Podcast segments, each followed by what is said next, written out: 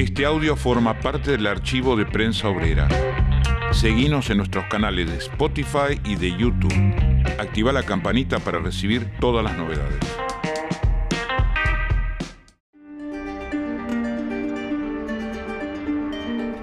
A 45 años del golpe militar de 1976, que vamos a conmemorar movilizados este 24 de marzo, como todos los años, conviene repasar algunos aspectos centrales de los que nos tocó vivir en el proceso previo del golpe militar.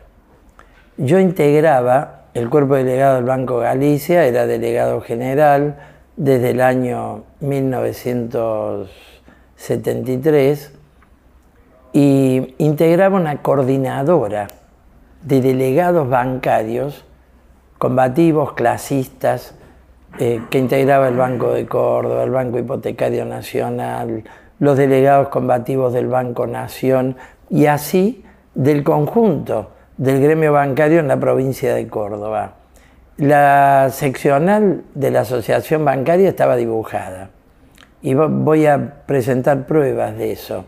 Ahora esto formaba parte de todo un sindicalismo clasista, cuerpo de delegados, el ESMATA recuperado, el sindicato de Perkins, el sindicato del calzado, de un clasismo en Córdoba que estaba más desarrollado que la juventud trabajadora peronista, que era la izquierda dominante en el movimiento obrero en general a escala nacional. La JTP era pequeña en Córdoba en relación al clasismo y a la izquierda.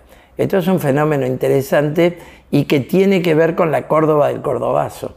Porque el grito de la Córdoba del Cordobazo fue el gobierno obrero y popular, no fue la vuelta de Perón. Perón vuelve a acabar con ese proceso político.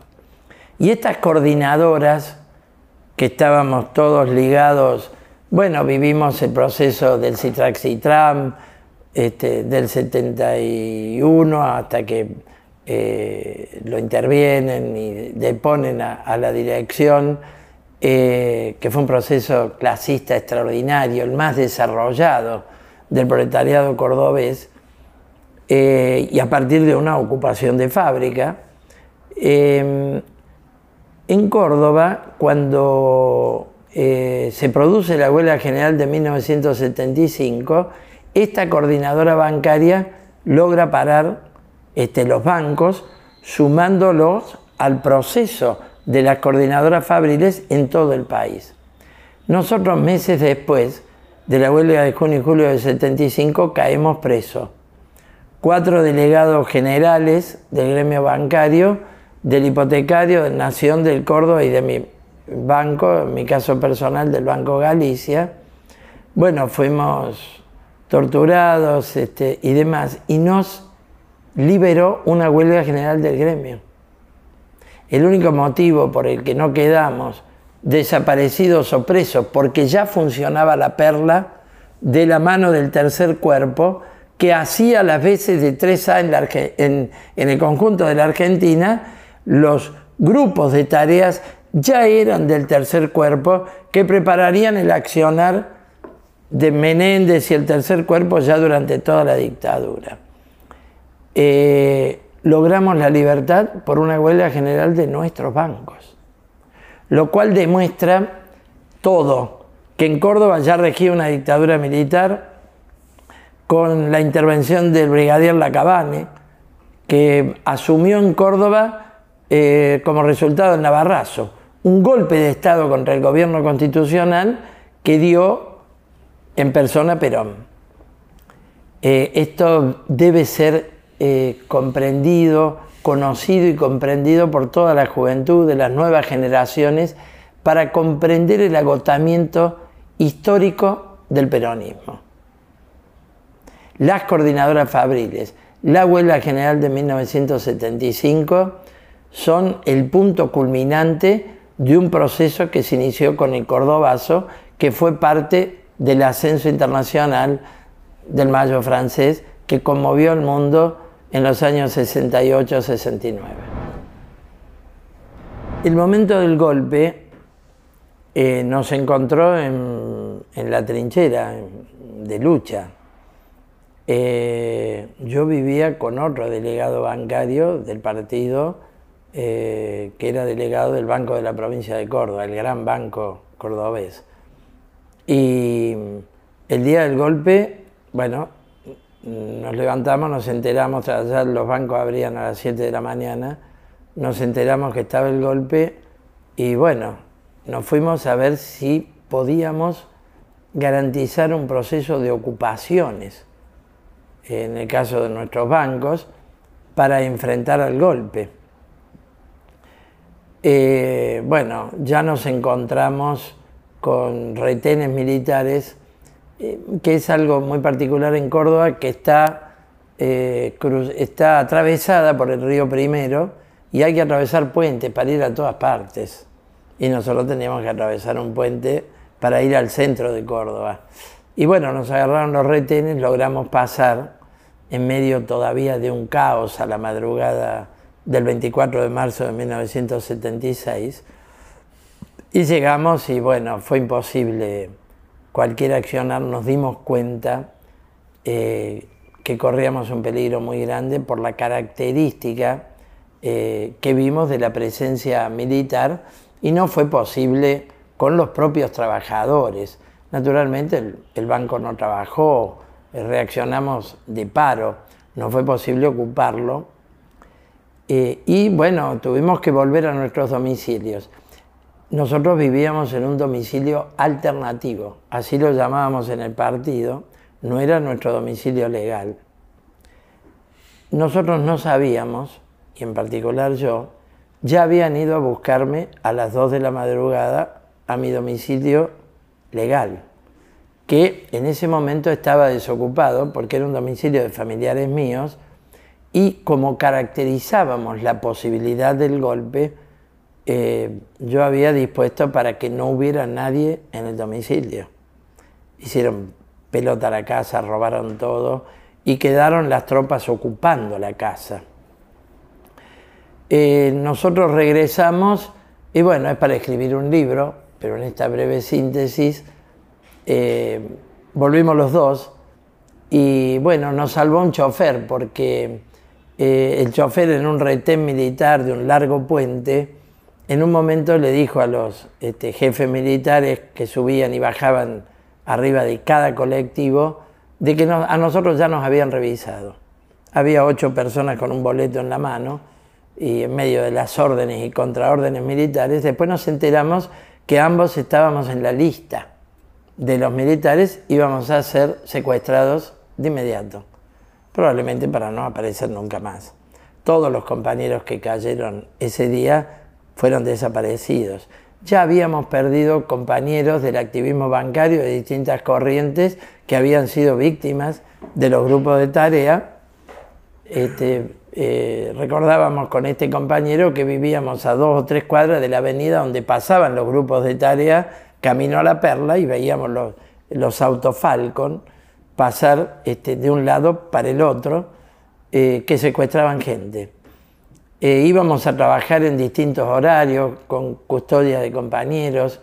Eh, fueron tiempos muy impresionantes. Y bueno, allí eh, nos fuimos también desde nuestro domicilio alternativo, porque un grado de exposición uno ya tenía, a pesar de que era un domicilio semilegal, o, para decirlo mejor, semiclandestino.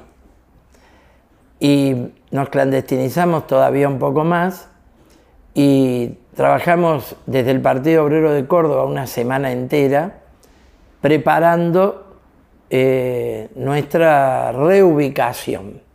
Y bueno, yo pude llegar el primero de abril de 1976, siete u ocho días después del golpe, el día de mi cumpleaños, pude llegar a Buenos Aires, eh, acompañado de de los informes del partido y de una cantidad de retenes hasta que pude abordar un tren que de cualquier manera fue revisado por las tropas militares cerca de Río Segundo, pero donde no hubo un control persona por persona con listados.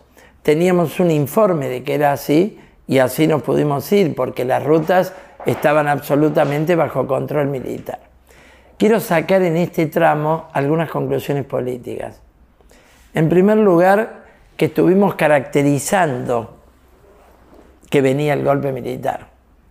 El partido lo fue caracterizando. Nadie podía saber el día y la hora, ni tampoco el resultado definitivo, porque jugábamos con la clase obrera para que eventualmente pudiera derrotar la preparación del golpe, que ya había tenido una expresión este, en el levantamiento militar de febrero, que finalmente fue conjurado, eh, donde la burguesía fue tentando y probando la homogenización de tropas para finalmente dar el golpe militar de Videla.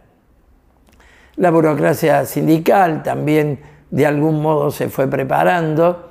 Y entonces esta caracterización clara del partido nos permitió estar preparados con una semiclandestinidad en medio de la legalidad, aun quienes ocupábamos lugares expuestos en la lucha de clase de la época, estuvimos preparados.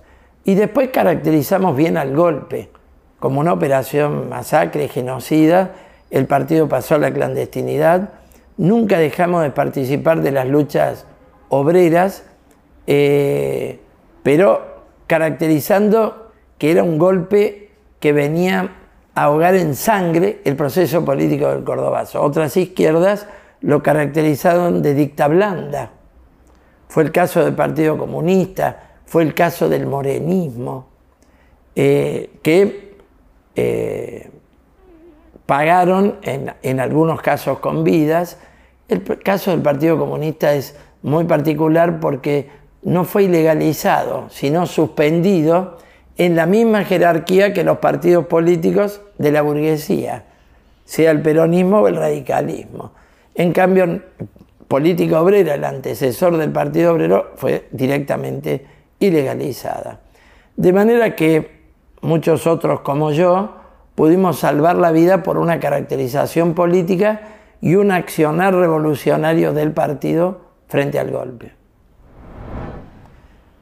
La cuestión de las luchas obreras bajo la dictadura militar es uno de los aspectos más apasionantes de eh, una investigación histórica eh, desde la concepción socialista, de la concepción marxista, eh, que no escuchamos a muchos referir esto. En primer lugar, la mayoría de los desaparecidos son activistas obreros. El carácter de golpe final a la guerrilla del golpe militar, que lo tuvo, eh, es relativo. Su función histórica más abarcativa, más profunda, fue la de ahogar en sangre el gran proceso del activismo obrero surgido del Cordobazo. Esto es marcadísimo y por lo tanto eh, muchísimos de los desaparecidos son trabajadores, son este, activistas fabriles.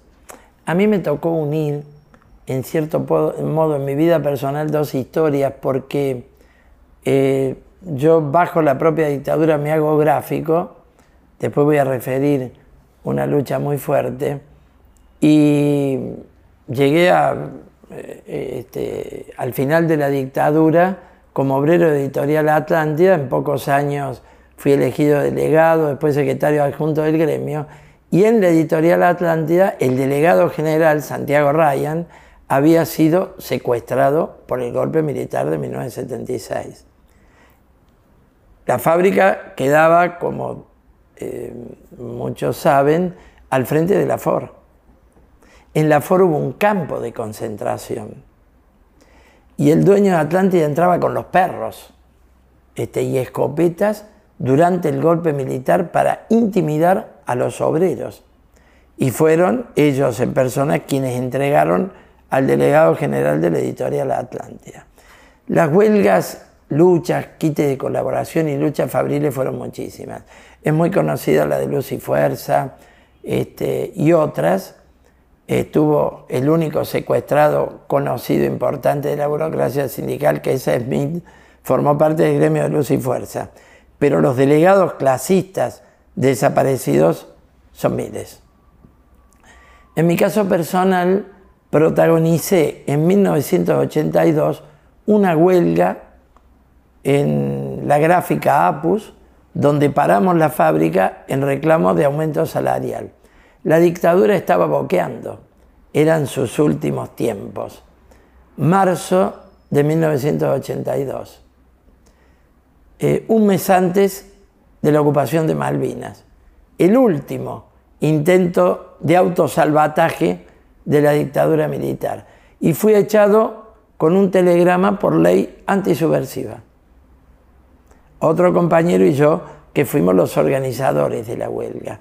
Fue una más de tantas luchas de la clase obrera bajo la dictadura militar que prepararon el gran movimiento del 30 de marzo, que fue este, la irrupción obrera contra la dictadura militar el 30 de marzo de 1982, ya este, justamente poco tiempo antes eh, de la ocupación de Malvinas y del fin de la dictadura militar.